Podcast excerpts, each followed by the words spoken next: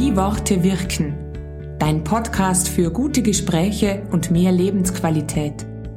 Am Mikrofon ist Heidi Winsauer und mir gegenüber sitzt Daniel Dalmonek, der Inhaber von Bestattung Reumiller. Daniel, du als Bestatter, sag doch mal aus deiner Sicht, wie wirken Worte? Hallo Heidi, danke für die Einladung. Worte wirken, wenn man sie richtig anwendet, sehr positiv. Sie können aber auch sehr negativ wirken, wenn man sie negativ anwendet. Mhm. Du kommst eigentlich immer dann in ein Haus oder an einen Ort, wenn ein Mensch nicht mehr sprechen kann, nämlich wenn er gestorben ist. Wie erlebst du das? Diesen Moment, wenn da jemand liegt, mit dem man nicht mehr kommunizieren kann? Mhm. Wir als Bestatter sehen das äh, so, dass man sieht beim Verstorbenen, dass das Leben nicht mehr drin ist. Und ich habe das Gefühl, dass man mit dem Verstorbenen trotzdem noch sprechen kann, dass man halt einfach keine Antwort mehr bekommt. Spannend. Aber die meisten werden das trotzdem mitbekommen. Das hat jetzt aber ein bisschen ein spiritueller, eine spirituelle Ansicht. Also da muss man sich vielleicht mit anderen Themen auch auseinandersetzen, um das zu verstehen. Aber als Bestatter erlebt man oft um Situationen, die man so als Mensch einfach nicht erklären kann. Mhm. Ich war vor wenigen Wochen in der Situation, dass ich ähm, einem Leichnam gegenübergestanden bin. Ich kann mir gut vorstellen, was du da jetzt meinst. Dieses, man redet mit diesen Menschen aus einer Gewohnheit heraus und es kommt keine Antwort zurück.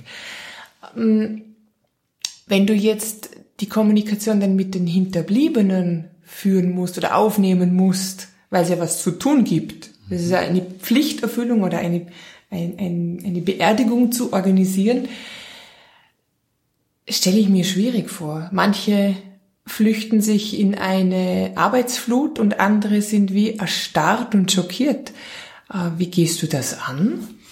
Also ich gehe es immer so an, dass ähm, am Anfang einfach Reden ist Silber, Schweigen ist Gold und dass ich mir zuerst einmal anhöre, was die Wünsche sind und was es da braucht. Und oft einmal muss ich wesentlich mehr reden und manchmal muss ich nichts sagen, sondern einfach nur ordentlich zuhören. Und dann sind, wirken die Worte von den Angehörigen bei mir und ab und zu möchten sie, dass ich ihnen was vorerzähle und sie dann zuhören können. Also die einen brauchen das Zuhören und die anderen brauchen das Reden. Und das ist jetzt bestattet ein bisschen die Kunst, da zu unterscheiden, dass man, was es braucht, welche Worte braucht und wer soll sie aussprechen, dass man da aufs Richtige kommt und auf die richtige Beerdigung für den Verstorbenen. Mhm. Hast du das Gefühl, dass wir in in der deutschsprachigen Kultur, in Vorarlberg, nennen wir es, bleiben wir geografisch im Land, dass wir hier eine gute Gesprächskultur über das Thema Tod haben? Oder erlebst du das weitaus öfter, dass dass du da irgendwie so wie vom Blitz getroffen, heu, Beerdigung, uh, was machen wir jetzt? Ja, also die Leute sind meistens schon sehr überrascht und es ist eher so, dass sich Frauen damit auseinandersetzen mit dem Thema und sagen, ja, das müssen wir mal vorbereiten und die Kosten und wir müssen die Kinder absichern und alles mögliche und Männer sagen, na, ich sterbe sowieso nicht, was willst du denn da jetzt von mir? also so erlebe ich das ein bisschen, es kommen wesentlich mehr Frauen zu uns zum Vorsorgetreffen und die sind aber auch, wenn jemand verstirbt, dann wesentlich besser vorbereitet. Mhm. Und Männer die unterdrücken das sehr oft. Die unterdrücken die Tränen, die wollen sich da weniger drum kümmern und sind da, ja, ja, machen wir halt die Beerdigung und, und fertig. Die sind da oft einmal wesentlich pragmatischer oder unterdrücken einfach da die Gefühle. Und ich glaube, dass da gerade Vorarlberg oder Österreich sehr äh, die Form halten ist. Mhm. Also da gibt es sicher andere Kulturen, die das wesentlich besser ausleben. Aber da gibt's auch kein richtig und kein falsch. Das muss jede Kultur so für sich machen, wie es für sie richtig ist. Und trauern tut man eigentlich so wie ein bisschen, wie man es zu Hause gelernt hat. da sind Oder? jetzt aber viele Stichworte dabei. Also Trauerkultur. Ich behaupte, es gab früher sowas wie eine Trauerkultur. Ich glaube, früher sind die Menschen zu Hause aufgebahrt worden, so für zwei, drei Tage. Man hat dann Rosenkranz gebetet, die ganze Familie kam, hat sich verabschiedet. Das geht ja heutzutage gar nicht mehr. Die ganze Familie ist irgendwo in der Weltgeschichte zerstreut. Mhm. Das mit Beten haben wir auch nicht mehr so wirklich. Mhm. Und gestorben wird auch kaum noch zu Hause. Also es ist uns auch ein Stück Kultur verloren gegangen und wir haben es nicht ersetzt ist das jetzt ein Irrtum oder siehst du das ähnlich? Also die, die Bestattungskultur hat sich so verändert. Früher hat der Schreiner den Schrein erzeugt, das ist der Sarg, hat den in der Familie gebracht, die einen Todesfall gehabt hat und in der Nachbarschaftshilfe hat man nachher gemeinsam das Begräbnis ausgerichtet. Und aus dem, aus dem Schreiner ist dann der Bestatter entstanden. Ach so. Und äh, der Bestatter hat dann immer mehr Aufgaben übernommen, als wie nur den Sarg herzustellen. Und dann hat er die Überführung und die Abholung und dann hat er die Beerdigung ausgerichtet. Und heute ist es so ausgerichtet, dass viele Bestattung, äh, viele Tischlereien oder Schreinereien sich das aufgespaltet haben äh, in Bestattung und Tischlerei. Und dann sind teilweise zwei Betriebe daraus entstanden. Manche machen das noch nebenbei mit, die Bestattung. Manche machen die Tischlerei nebenbei mit. Und bei manchen hat sich das einfach komplett separiert und dann gibt's halt zwei Firmen. Und äh, der Bestatter, je nach Gebiet und je nach Ortschaft und je nach Motivation, hat dann wesentlich mehr Aufgaben übernommen. Mhm. Wir organisieren jetzt die Musik und die Blumen und die Kirche und das Standesamt und die ganzen Formalitäten und stellen nicht nur den Sarg zur Verfügung. Mhm. Also das hat sich sehr entwickelt. Aber auch in jedem Gebiet ein bisschen anders. Ihr seid quasi die Full-Service-Agentur. Von dem Moment, wo jemand gestorben ist, bis zur Dankesanzeige, klingelt schon wieder das Telefon, bei euch geht's rund. Also äh, ihr übernehmt wirklich alles. Genau. Von A bis Z läuft alles bei uns zusammen. Mhm. Es ist sogar so ein bisschen, dass man, sage jetzt, die Leute waren vor 15, 20 Jahren wesentlich gläubiger oder katholischer, wie sie es jetzt sind. Also wir merken jetzt auch, dass wir immer mehr Trauerreden halten für Menschen, die aus der Kirche ausgetreten sind.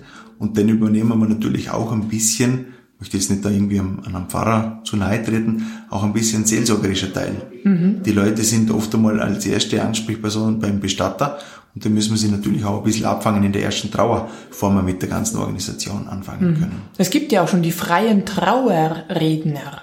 Also dass sich ja ein neuer Markt entwickelt. Ja, die machen teilweise nicht nur die Trauerreden, sondern auch Hochzeiten und Taufen oder mhm. Willkommensfeiern, weil einfach die, die, Kultur mischt sich ein bisschen durch.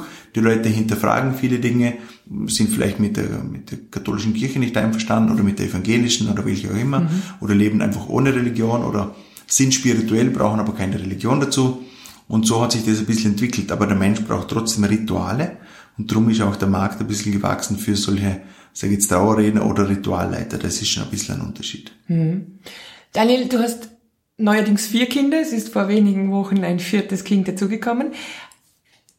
Ist das Thema Tod bei euch in der Familie ein Thema oder redet man nicht drüber? Was, was, wie erklärst du deinen Kindern deine Arbeit? Also meine Kinder sind jetzt erst äh, sieben, fünf, drei und fünf Wochen mhm. und da ist das Thema, ähm, was ich arbeite, noch nicht so, so präsent. Beim siebenjährigen Kind auch noch nicht? Naja, das, da fängt es jetzt vielleicht langsam ein bisschen an. Bis jetzt habe ich immer gesagt, ich muss anderen Menschen helfen. Mhm. Wenn ich gegangen bin, muss ich anderen Menschen helfen.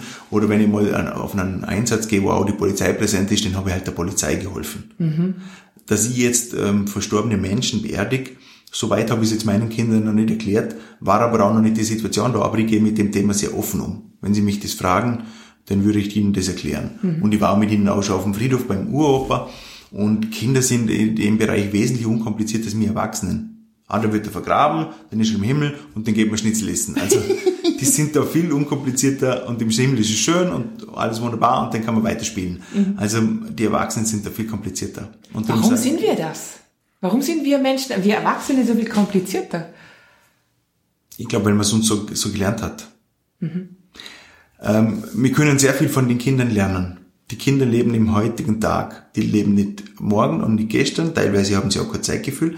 Und das haben wir, das haben wir Erwachsenen einfach verlernt. Und gestern und morgen sind die einzigen zwei Tage, die wir nicht beeinflussen können. Der einzige Tag, den wir beeinflussen können, ist der heutige. Und das ist das, was man bei den Kindern lernen kann. Und wenn jetzt heute jemand verstirbt, ist es ja morgen schon wieder vorbei und dann geht es irgendwie weiter. Und ich glaube, das ist eigentlich die Kunst, dass man das wieder ein bisschen lernt aber wir sind halt hoch und dran, um den Kindern das wieder zu zeigen, dass sie erwachsen werden. Und das ist eigentlich ein bisschen schade. Mhm. Und gleichzeitig hast du vorher gesagt, wir brauchen Rituale, weil wir Erwachsene so verkopft sind, brauchen wir auch die Rituale, um Abschied zu nehmen. Gibt's da noch sowas wie wir Rituale, die die man heutzutage macht. Also wie gesagt, früher war das klar von der Kirche ein bisschen vorgegeben. Es hat sogar das Trauerjahr gegeben für, für Eheleute. Heutzutage, wenn man drei Monate nach dem Tod des Partners nicht schon wieder quietschfidel in der Gegend herumläuft, dann hat man Depression.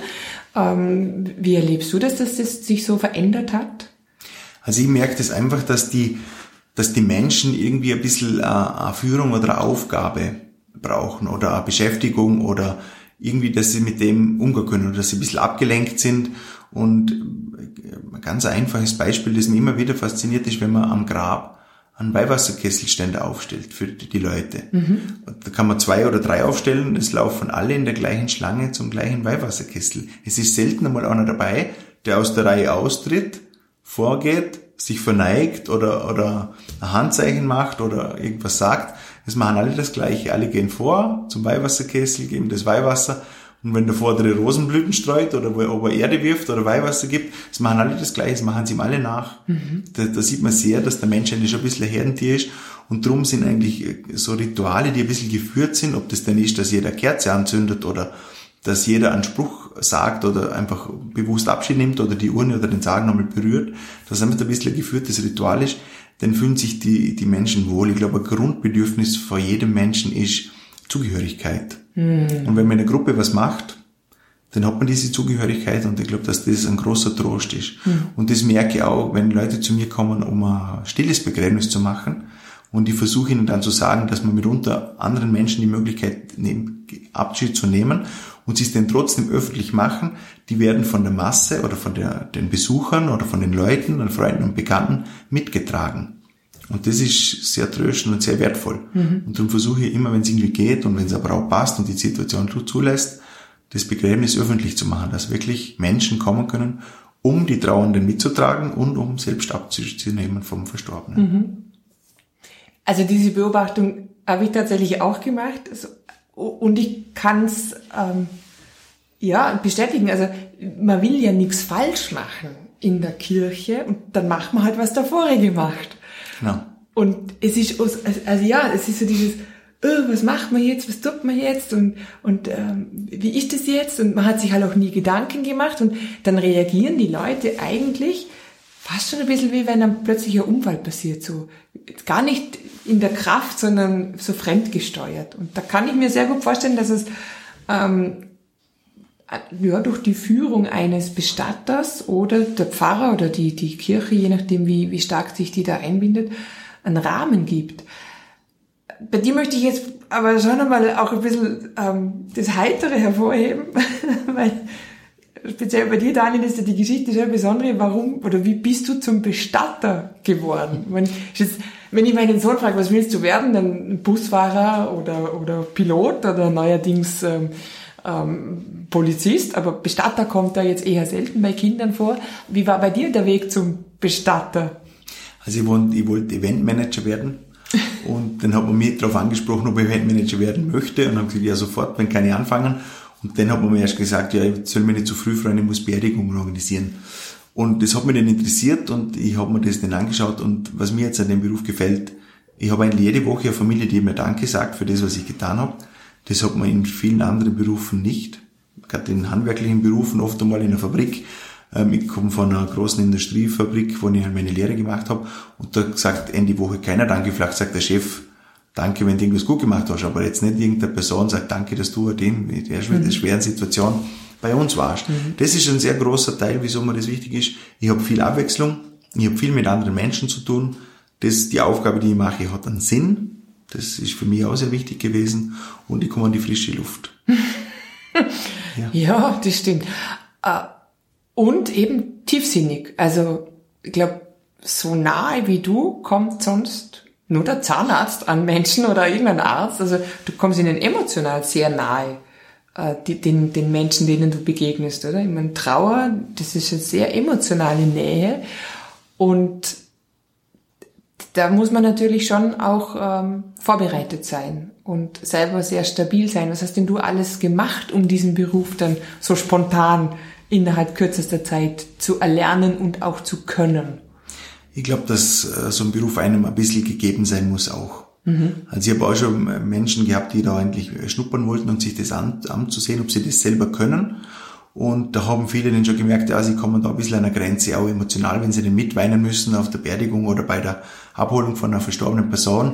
Aber man lernt in dem Beruf einfach sehr mit dem Tod umzugehen. Und es, nach zehn Jahren Bestatter ähm, gibt es kaum mehr Situationen, die einen überrascht. Mhm. Und man ist natürlich, wenn jetzt ein, ein Unfall oder ein Suizid passiert, ganz extrem in der, in der schwierigsten Situation von einer Familie, die sie mitunter jemals erlebt haben.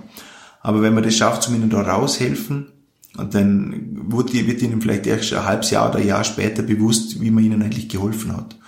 Und da hat man natürlich ja schon ein bisschen ein gutes Gefühl. Aber es ist auch ein bisschen so wie beim Theater. Da kann vorne ein, ein Thriller spielen und ein, ein Drama und hinter den Kulissen ist bei der Theatercrew auch immer ein Humor. Mhm. Und das ist bei uns auch ein bisschen. Wir haben, die meisten Bestatter haben einen sehr guten Humor und hinter den Kulissen können wir unter Arbeitskollegen auch unseren Spaß haben. Aber es gibt halt eine Professionalität, die wir halt an den Tag legen, wenn wir bei einer Abholung sind, bei einer Familie auftreten oder auf einer Beerdigung sind.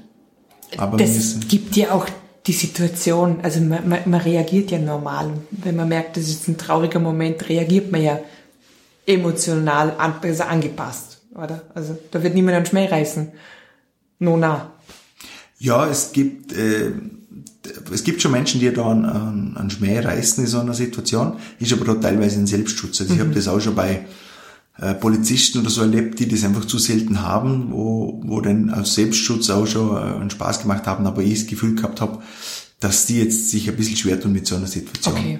Also der, ein bisschen Selbstschutz, das muss aber jeder auch für sich aufbauen. Da muss man aber fair bleiben und sagen, okay, der ist jetzt einfach überfordert, der ja, macht halt drum einen ja, Witz. Es menschelt überall. Mhm. Und kommt immer auf die Situation drauf an. Wenn die Oma mit 105 Jahren stirbt und ihr Leben gelebt hat, dann passt auch mal ein Spaß in ein Aufnahmegespräch. Mhm. Wenn jetzt aber ein, ein junger Mensch einen Suizid begeht oder einen Unfall baut, dann ist der Spaß vielleicht nicht angebracht. Mhm. Also da muss man einfach sage jetzt ein bisschen Mensch sein und der Situation entsprechend sich verhalten. Du hast dich mit dem Thema Menschsein sehr stark befasst und hast sogar eine Broschüre erstellt mit dem Titel Tod, Todsicher. Ähm, erzähl mal was darüber und, und äh, was hast du denn im Laufe der Bestattertätigkeit über uns als Menschsein gelernt? Ja, als Bestatter denkt man natürlich unweigerlich täglich über den Tod nach und wenn man in der Beerdigung sitzt, und das tun wir natürlich regelmäßig und öfters, dann hm, denkt man sich immer, ja, was wird denn einmal über mich gesprochen, wenn ich denn vorne im Mittelpunkt stehe bei der Beerdigung? Und wer sitzt in der ersten Reihe? Und wieso sitzt er in der ersten Reihe? Sitzt er da, weil er viel erbt? Sitzt er da, weil er mich gern gehabt hat? Was habe ich dazu beigetragen, dass er da in der ersten Reihe sitzt, weil er mich gern hat? Was wird über mein Leben gesprochen? Mhm. Sagt man dann ja, der Mensch hat Spaß gehabt und hat sein Leben gelebt? Oder ja, da denkt man unweigerlich drüber nach, was wie, wie war das Leben von einem selber. Und ich habe schon Beerdigungen erlebt, da war die Urne, der Pfarrer und ich. Und ich habe halt schon Beerdigungen erlebt, da, sind, da haben wir die Tür von der Kirche nicht zugebracht. Und dann wünscht man sich halt selber sicher eher auch eine Beerdigung, wo viele Menschen kommen und, und trauen, aber auch sagen können, also der hat sein Leben so gelebt, wie er, wie er das wollte.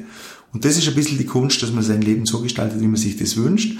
Und diese Broschüre dort sicher soll eigentlich dazu anregen, sage jetzt Otto Normalverbraucher, der über den Tod nicht so oft nachdenkt wie ein Bestatter, sich einfach mal über den Tod Gedanken zu machen. Und der Tod hat ja den Vorteil, dass das Leben begrenzt und so das ein bisschen so macht, gestaltet, dass man sich eigentlich das Leben bis zum Tod gestalten sollte. Weil wenn das unendlich wäre, hätte man ja kein, kein Bedürfnis, das zu, auszuschmücken. Mhm. Ist ja eigentlich auch nur ein Anlass, oder? Der Todesfall ist ja nur der Anlass, mal darüber nachzudenken. Ja. Ich habe mal bei einer bei einer äh, systemischen Aufstellung äh, einen erlebt, der gesagt hat, weißt du, der Tod gewinnt immer. Irgendwann wird er dich immer abholen. Du kannst maximal mit ihm verhandeln, wann. Und ich, ich finde den Gedanken eigentlich schon ziemlich treffend, oder? Wir leben ja schon gerne so, also wir eben immer leben und dann die große Überraschung kommt. Aber ich glaube, wird uns schon allen gut tun, auch wenn es unangenehm ist, sich darüber Gedanken zu machen, wer sitzt, wer würde kommen, ob das ist mit der Bankreihe, äh, weiß ich jetzt nicht, aber was denken die Leute über mich? Das wird uns sicher gut tun und da würden wir sicher alle äh, ein bisschen bewusster auch umgehen miteinander. Also, hast du was verändert durch deine Arbeit? Ja. Im Umgang mit den Freunden, mit der Familie, mit sonst äh, Menschen? Ich versuche, mm, das manchen wirklich bewusst zu machen, gelingt mir aber bei fremden Personen wahrscheinlich besser als wie bei den eigenen. Ich habe ein bisschen das Gefühl, und das ist auch wieder ein bisschen zum Thema, wie Worte wirken, ähm, ich habe ein das Gefühl, gerade die letzten zwei Jahre auch, dass sehr viele Menschen sich eigentlich nicht eingestehen können, wenn sie mal falsch liegen. Mhm. Und da versuche ich mich selbst bei der Nase zu nehmen, so mal reflektieren, ja, bin ich jetzt da richtig oder bin ich falsch und vielleicht auch mal hinzustehen und sagen, es tut mir leid, da war ich jetzt falsch. Und ich glaube, wenn, wenn wir das wieder lernen, dann hätten wir wesentlich tollere Gespräche, wenn man in, einer, in einem Stammtisch zusammensitzt, bei einem Getränk und sagen kann, okay, da war ich jetzt falsch, danke, dass du mir das gesagt hast, dass wir voneinander lernen können. Da macht jeder über den Tag, über Wochen, über Monate seine Erfahrungen und wenn man da voneinander lernen kann, dann wäre das, glaube ich, sehr gut. Wem das zu schwer fällt, der könnte auch sagen, ja, so habe ich es noch nicht gesehen, danke für den Hinweis und dann ja, kann man ja auch die ja. Meinung ändern. Es geht schon in die Richtung, wie du eben sagst, so dieses den Standpunkt verlassen und ja. einen Blick, äh, Blickwinkel wechseln. Bleibst du jetzt den Rest deines Lebens Bestatter? Das weiß ich noch nicht. Ich bin immer auf der Suche nach Herausforderungen und wenn ich, solange ich Herausforderungen in diesem Beruf habe, werde ich dabei bleiben. Mhm. Wenn sich aber neue Herausforderungen für mich ergeben, die mich reizen, werde ich vielleicht mich umsehen oder, oder entwickeln oder verändern oder was auch immer. Das will ich für mich nicht in Stein meißeln. Aber du findest, es ist ein guter Beruf? Es ist ein sehr guter Beruf, ja. Mhm. Berufung. Berufung. Mhm. Also könnten, gibt es eigentlich einen, einen Bestattermangel? Habt ihr eine Not, Mitarbeitende zu finden? Nein, das habe ich jetzt nicht das Gefühl. Also richtig gute Mitarbeiter zu finden, ähm, braucht vielleicht ein bisschen Zeit, aber da es in Vorarlberg nur ungefähr 50 Personen gibt, die als Bestatter arbeiten und doch immer wieder welche gibt, die das, diesen Beruf erlernen möchten, haben wir eigentlich keinen Bestatterbedarf. Das Problem ist nur ein bisschen, wir haben halt nie ausgebildete Bestatter sondern wir brauchen einfach Menschen mit Hausverstand, mit Anstand, mit Gefühl und Würde und das, den Rest kann man lernen. Was muss man da lernen als Bestatter? Also, Entschuldigung die blöde Frage, aber was steht auf dem Lehrplan? Ähm, ein, bisschen, ein bisschen Umgang mit dem Verstorbenen, Hygiene, dann ein bisschen die ganzen Abläufe, die rechtlichen Dinge und Formalitäten und einfach das Handwerk. Wie, wie läuft der Beerdigung ab? Wie richtet man Kirche her? wie gestaltet man ein bisschen grafische Dinge, äh, die Gesprächsführung mit der Familie, aber da braucht man einfach ein bisschen auch die Erfahrung, dass man, dass man einfach weiß, wie man in welcher Situation mit, jenem, mit, mit einer Familie umgeht, die jetzt eine schwere Situation hat. Ähm, und die anderen Dinge, die kann man einfach lernen. Aber du hast jetzt keine psychologische Ausbildung gemacht, sondern ein bisschen so äh, Kommunikation oder... Äh, ein bisschen Persönlichkeitsentwicklung, ein bisschen Kommunikation, ein bisschen Rhetorik und ähm, viel Learning by Doing. Mhm. Okay, spannend. Also, von dir gibt's die Broschüre todsicher. Du verkaufst sie nicht, du verschenkst sie auch nicht. Was machst du dann damit? Ähm, wer so eine Broschüre möchte oder bei mir, ähm, die sie irgendwie abholen möchte oder, oder mitbekommt, wenn ich jetzt irgendwo einen Vortrag halte, der kann eine haben. Aber ähm, wenn sie gefällt, dann muss er eine Spende machen für mhm. einen guten Zweck. Weil ich will sie nicht verkaufen und nicht verschenken aber sie soll auch nichts kosten, weil wenn es nichts kostet, ist nichts wert. Und so hat sie einen Sinn und um das geht's mir. Okay, und du bist auch auf Instagram sehr aktiv. Also man könnte dir auch über Instagram eine Nachricht genau. schicken. Da ist euer äh, Accountname Bestattung Reumüller. Bestattung Reumüller. Ja, genau. Okay. So, und die Webseite, da weisen wir auch nochmal hin. Wer mit Instagram nicht so wahnsinnig bewandert ist, hat auf eurer Webseite die Adresse, die Möglichkeit, Kontakt aufzunehmen? Bestattung-reumiller.at. Okay, super. Vielen Dank, Daniel. Und äh, was wünscht man einem Bestatter? Weiterhin schöne Beerdigungen oder gute Geschäfte? Oder eine gute Zeit. Eine gute Zeit, das nehme ich gerne auf. Also danke, Daniel, und eine gute Zeit. Danke. Dieser Podcast ist eine Produktion des Vereins für positive Kommunikation. Alle Infos über uns findest du auf unserer Website wiewortewirken.at. Dir hat gefallen, was du gehört hast? Fein, das freut uns. Dann folge uns doch in Zukunft, damit du keine Folge mehr versäumst.